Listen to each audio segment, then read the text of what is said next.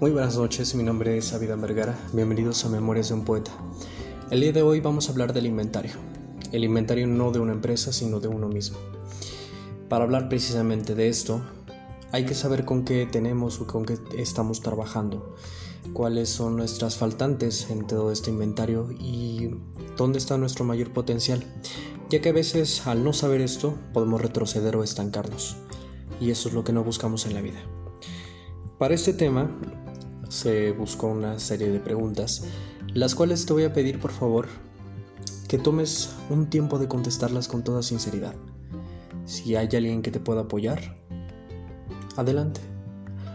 Aunque no es bien recomendado, más que uno mismo y tener esa manera objetiva de empezarte a ver. Sé sincero contigo mismo si tomas el tiempo de contestarlas tú solo. Toma una libreta y empieza a contestar cada una de las respuestas. Pausa o retrocede todo el tiempo que sea necesario. El podcast está para ti. Y bueno, vamos a empezar con las preguntas. Disculpen los ruidos del fondo, eh, estoy grabando en vivo desde mi casa, así que literal, sean bienvenidos a mi casa. Este va a ser imposible evitar ciertos ruidos que, que el ambiente nos proporciona, pero vamos a trabajar con ello. Para estas preguntas es, como les decía, necesario que contesten con toda sinceridad. Son 28 preguntas, van a ser muy rápido. Y en medida como la vayan escuchando, contesten. Va. Primera pregunta. ¿He alcanzado el objetivo que me había propuesto como meta de este año? 2. He ofrecido mis servicios con calidad de acuerdo con mi nivel o podría haberlos mejorado de alguna manera. 3. He trabajado todo lo que yo era capaz. 4. ¿Ha sido siempre armonioso y cooperativo el espíritu de mi conducta? 5. ¿He permitido que el hábito de, la dilación disminuyera mi eficiencia? En caso afirmativo, ¿de qué medida? 6. ¿He mejorado mi personalidad? En caso afirmativo, ¿de qué manera? 7. ¿He sido constante en seguir mis planes hasta el final? 8. ¿He tomado mis, decisiones rápida y definidamente en todas las ocasiones? 9. ¿He permitido que uno de los seis miedos básicos o más disminuyera mi, mi eficiencia? 10. ¿He demostrado excesiva prudencia o por el contrario he sido imprudente? 11. Mi relación con mis compañeros de trabajo ha sido agradable o desagradable. Si ha sido desagradable, la culpa ha sido mía o solo en parte. 12. ¿He disipado mi energía por falta de concentración en el esfuerzo? 13. ¿He mantenido una mentalidad abierta y tolerante en todo momento? 14. ¿De qué manera he mejorado mi capacidad de trabajo? 15. ¿He dejado de ser moderador de alguno de mis hábitos? 16. ¿He expresado abierta o secretamente alguna forma de egoísmo? 17. Mi conducta con mis colaboradores los ha, introducido, los ha inducido a respetarme. 18. Mis opiniones y decisiones se han basado en conjeturas o en la precisión de mi análisis de mis ideas. 19. He seguido el hábito de administrar mi tiempo, mis gastos y mis ingresos de manera conservadora. 20. ¿Cuánto tiempo que podría haber aprovechado mejor he dedicado a esfuerzos improductivos? 21. ¿Cómo puedo ordenar mi tiempo? Modificar mis hábitos para ser más eficiente el próximo año. 22. ¿Me reconozco culpable de alguna conducta que mi conciencia no apruebe? 23. ¿Hasta qué punto he trabajado más o mejor de lo que me paga mi, me impone? Perdón. 24. He mostrado injusto. ¿Me he mostrado injusto con alguien? Si es así, ¿de qué manera? 25. Si hubiera sido yo el comprador de mis propios servicios de este año que termina, estaría satisfecho. 26. ¿Estoy en el trabajo que me gusta? Si no es así, ¿por qué no? 27. ¿El que compra mis servicios ha estado satisfecho? Si no es así, ¿por qué no? 28. ¿Cuál es mi evaluación actual de los principales fundamentos del éxito? Evalúate justo y francamente. Esas fueron las 28 preguntas. Espero que las hayas contestado todas. Si requieres retroceder adelante, sabes que este podcast eh, está este, precisamente para eso, para ti. Eh, sé preciso con todas esas preguntas.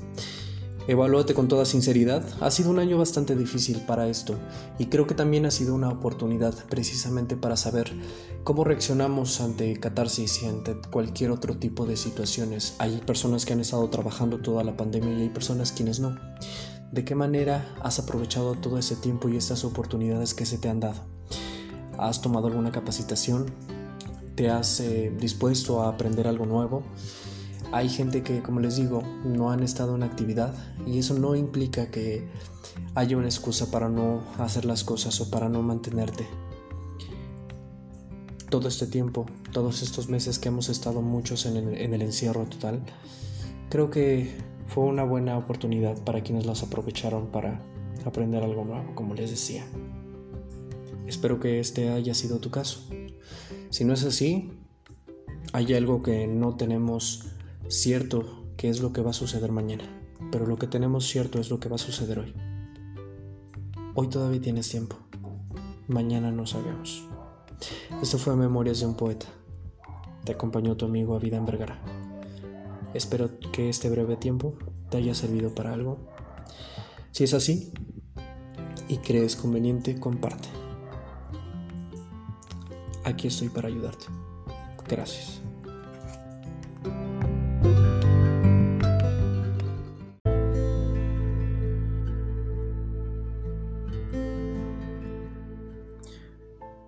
Muchacho entró en paso firme a la joyería y pidió que le mostraran el mejor anillo de compromiso que tuviera.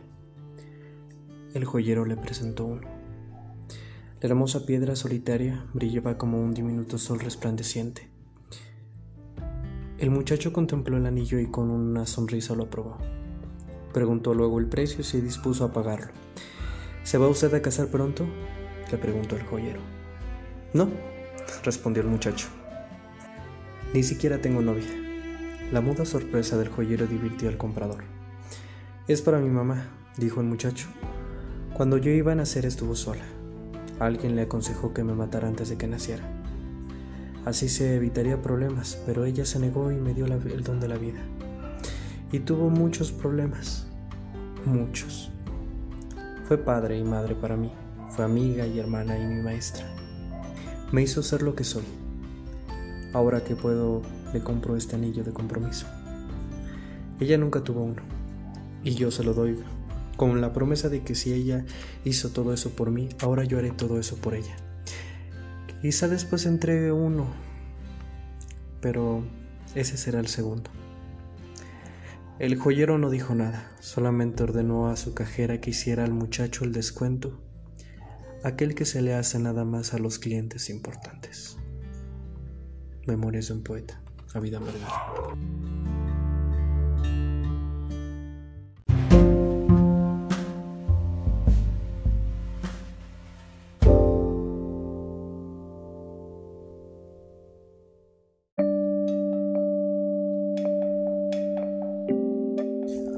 Cuando tus manos salen, amor, hacia las mías, ¿qué me traen volando?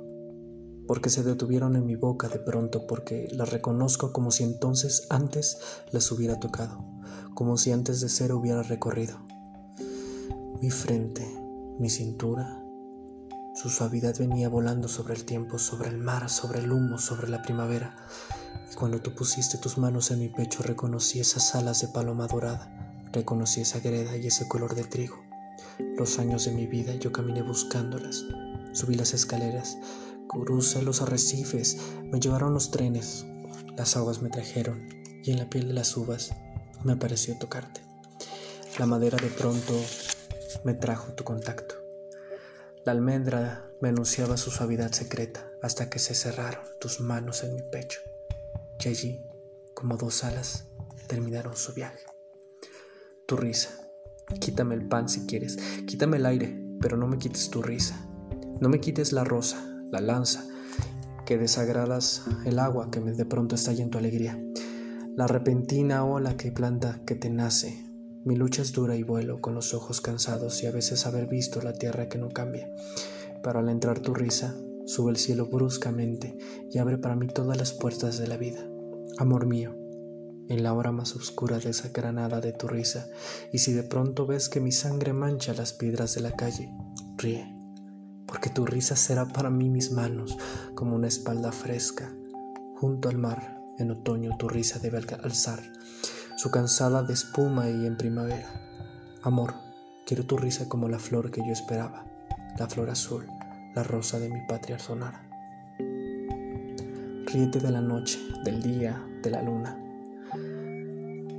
Ríete de este torpe muchacho que te quiere, pero que cuando yo abro los ojos y los cierro, cuando mis pasos van, cuando vuelven mis pasos, niégame el pan, el aire, la luz, la primavera, pero tu risa nunca, porque me moriría si tú me olvidas. Quiero que sepas una cosa, tú sabes cómo es esto, si miro. La luna, el cristal, la rama roja, del lento otoño de mi ventana, si toco junto al fuego la implacable ceniza y el arrugado cuerpo que de la leña toca, todo me lleva a ti, como si todo lo que existe, aromas, luz, metales, fueran pequeños barcos que me navegan hacia las islas tuyas que me aguardan. Ahora bien, si a poco a poco dejas de quererme, dejaré de quererte poco a poco. Si de pronto me olvidas, no me busques, que ya te habré olvidado si consigues largo y loco el viento de banderas que pasa por mi ventana y decides y dejarme a la orilla del corazón que tengo raíces, piensa que en ese día, a esa hora, levantaré los brazos y saldrán mis raíces a buscar otra tierra. Pero si cada día, cada hora, sientes que a mí estás destinada con dulzura implacable, si cada día sube una flor a tus labios a buscarme, ay amor mío, ay mía, en mí todo ese fuego se repite, en mí nada se apaga ni se olvida. Mi amor se nutre con tu amor, amada, y mientras vivas estarás en tus brazos sin, sin salir de los míos. Pablo Neruda. Si ríes, si tú me olvidas, tus manos. Memorias de un poeta vida envergada.